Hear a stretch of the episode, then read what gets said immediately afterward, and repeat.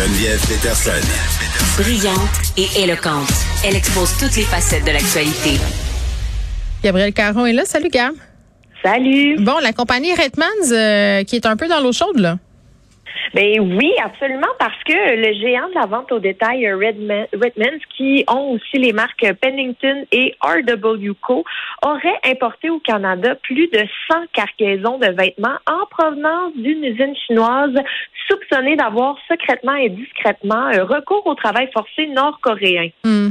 Ben, euh, OK, attends, avant qu'on qu'on poursuive, là, euh, évidemment, euh, le fast fashion, euh, c'est quelque chose auquel je m'intéresse depuis longtemps. J'avais vu le documentaire de True Cost, tu sais, dans la foulée là, de l'effondrement d'une manufacture ouais, c'est ça, une manufacture au, Bangladesh euh, qui faisait des vêtements euh, notamment pour Joe Fresh, mais aussi pour H&M, pour Gap euh, et tout ça. Puis ce qui était ressorti de tout ça, évidemment, c'est que notre rythme de consommation des vêtements, sais, bon, avec plus que quatre collections là, par année, là, tu si tu regardes un peu ce qui se fait dans ces boutiques-là, c'est quasiment quelque chose comme 18 collections par, par saison. Là. Ça, ça arrive tout le temps full pin.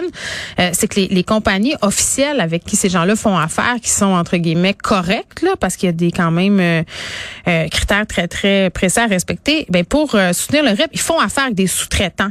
Euh, puis après ça, ben ces grands détaillants-là, ben c'est plate à dire, mais ça leur permet de s'en laver les mains parce qu'ils se disent, ben c'est pas nous autres qui les engagés. sais, nous, on fait affaire avec telle telle usine où c'est très très correct. Oui, exact. En fait, c'est un peu ce qu'on appelle de l'esclavage moderne. Oui. Donc, pensez que les conditions de travail sont les mêmes partout dans le monde. Quand tu parlais du Bangladesh ou dans ce cas-ci, quand on parle de la Chine, c'est des heures et des heures de travail, pas de pause, pas d'aération, pas de pas de des salaires décents. Donc c'est vraiment vraiment vraiment euh, très difficile comme condition de travail et particulièrement dans le cas de euh, l'usine en question qui s'appelle euh, Dandong Yang Textile and Garment Co. J'espère que j'ai bien prononcé ça. je te dirais moyen, mais on te pardonne. c'est gentil. Mais euh, ce serait en fait des citoyens nord-coréens qui sont amenés en Chine parce que l'usine est située vraiment à la frontière euh, et ils sont vraiment détenus mm. à l'usine. Il y en a qui sont là parce qu'ils ont euh, des... On sait qu'en Corée du Nord, les gens ont vraiment beaucoup de droits, là, fait que... Ben c'est ça, c'est comme un peu la continuité de, mais ils sont vraiment euh, détenus à l'usine, ils sont restreints dans leur déplacement, leurs documents de voyage sont saisis. Et c'est vraiment des conditions excessivement difficiles. Et là, mm quand Redmond a été approché, c'est un peu comme tu disais, eux, ils s'en lavent un peu les mains en disant on a une politique contre l'utilisation. Ben, c'est ça, mais c'est tout le temps ça, c'est l'hypocrisie de ces grandes marques-là, puis notre hypocrisie à nous aussi, euh, Gab, quand même là, que je désire souligner, parce que tu sais, H&M aura bien beau là, puis tous ces magasins-là se doter de politiques de récupération, euh, de confection de vêtements à échelle humaine. Euh, à la fin de la journée, là, s'ils veulent satisfaire à notre demande, la nôtre, le fait de vouloir tout le temps sans arrêt des nouvelles affaires qui coûtent 22 pièces, ben on s'en sortira pas. Ils vont devoir faire appel à de la sous-traitance comme ça. Ils peuvent pas fournir. Exact.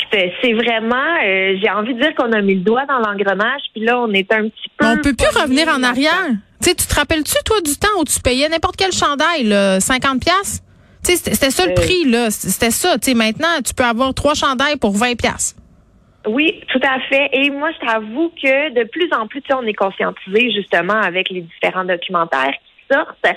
Puis tu sais, je suis pas plus blanche que neige, là, dans le sens que moi aussi, j'en achète du linge fait On n'a pas le choix. Je veux dire, qui a les moyens d'habiller euh, ses enfants ou soi-même juste avec des vêtements fabriqués ici à 160 pièces le hoodie, là, personne, pas grand monde, pour vrai. Non, exact. Fait que, des fois, c'est dans des petits mouvements, dans des petits trucs. Moi, j'essaye d'acheter beaucoup d'usagers. J'essaye, quand je peux, du linge pour moi, un peu plus de qualité fait ici. Mais, on est tellement bombardé qu'on s'en sort pas. attends, dans The True Cost, tu sais, on voit aussi, parce que souvent, les gens disent ça, tu sais, comment on peut donner plus longue durée de vie à, ces vêtements-là qui sont achetés à rabais, entre guillemets, là, dans, dans ces mhm. boutiques où on fait de la mode rapide. Euh, on dit, bon, ben peut-être euh, aller les porter dans des boutiques de seconde main, mais ils débordent, ces boutiques-là. Ils ont même plus de place pour le mettre, notre linge. Ils l'envoient, ils le renvoient au Bangladesh, tu me crois-tu? C'est ce oh qu'on voit dans le documentaire, là, des containers entiers euh, qui s'en vont en Inde, au Bangladesh, au Myanmar, partout.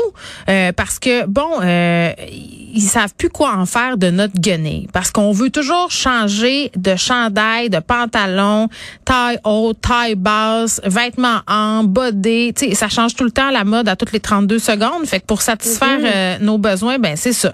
Toi, tu vas porter ça aux Renaissance en te disant bon ben au moins je fais quelque chose de bien pour la planète, mais non, tu fais rien de bien pour la planète. Ce qu'il faut faire pour la planète, c'est décroisser, arrêter d'acheter de la guenille. Puis je dis ça, gars, puis hier je me suis acheté un manteau, puis je n'ai 32. Mais c'est dur, c'est vraiment Mais oui, difficile. En on est des êtres de chair. Mais en fait, j'ai l'impression que c'est le genre de truc qu'il faudrait tous se mobiliser, Mhm. tout le monde ensemble, et là, tenir la ligne droite. Mais pour l'instant, on est vraiment pogné avec euh, avec ça entre les mains comme une patate chaude. Ben oui, puis ils nous mettent ça sur le dos, puis c'est nous le méchant consommateur, tu sais. Puis bon, puis tu l'as dit, on s'est mis le doigt euh, dans l'engrenage. Bon, on continue à parler des sujets qui me choquent. non mais C'est vendredi, Geneviève. Ouais, mais- le goût de te Ah pomper. oui, écoute, gars, partir en fin de semaine bien choqué, moi, c'est ça que je recherche. Euh, L'inéquité salariale. À partir du 1er décembre, nous, les madames, on travaille gratuitement. Oui, parce que là, je suis pas sûre que je comprends ni que je veux te croire.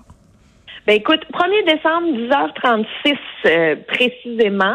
C'est symbolique, évidemment. Mesdames, ne paniquez pas, vos chèques vont continuer de rentrer, mais euh, c'est pour montrer l'inéquité salariale entre les hommes et les femmes. Parce que en moyenne, l'écart entre les salaires hommes-femmes est de 8,1% au Québec. Ce qui veut dire que pour une même année, eh bien, euh, les femmes vont travailler gratuitement, entre guillemets, à partir du 1er décembre. Mais les femmes travaillent On- gratuitement toute l'année euh, dans leur maison. J'ai envie de te dire ça. Ça, c'est la job invisible, pas payée qu'on fait. Ouais. Aussi, tout à fait. Et euh, si on se compare, on se console, hein, parce que les Françaises, eux, c'est depuis le 3 novembre, si je me trompe. Ah, sont déjà sans solde. Ils sont déjà sans solde. On va leur envoyer des dons. Faites des dons. ils récoltent, ils récoltent tout. Mais en fait, moi, ce que je trouve, c'est que, l'équité salariale, là, c'est un droit dans la charte des droits et libertés. Là, c'est souligné au gros marqueur. Il y a même une loi sur l'équité salariale qui existe et qui est censée surveiller. On est censé, là, c'est la loi. On est supposé le respecter, mais il y a tout de même un écart qui demeure, un écart moins pire évidemment, mais qui est quand même très présent et qui fait une différence. Là. Oui, ben, puis il y a des gens qui disent que ça existe pas, puis que tout le monde est égal, puis que, tu sais, là, puis, si les femmes, là, on gagne pas autant, c'est notre faute, on a juste à demander plus. J'ai envie de dire que c'est beaucoup plus compliqué que ça, hein? T'es d'accord? Ben, Dieu, tellement. Ben voyons, si c'était facile de même, comment on n'y aurait pas pensé avant? Oui, bon, euh, donc euh, j'ai hâte euh, au temps où on n'aura plus besoin de faire des chroniques qui portent sur l'équité euh, salariale. On est quand même en 2021, c'est quelque chose. Gab, bonne fin de semaine euh, à toi. J'espère que le papier là que tu mets sur Instagram qui a pas été ramassé, là, y a-tu quelqu'un qui l'a ramassé? Hey, il est encore Il est là. encore là? passer fait notre troisième semaine en- dans ma famille. Troisième semaine que le papier est à terre. Personne ne le ramasse. Note à la famille de Gabriel, ramassez le petit papier. OK. Bonne fin de semaine.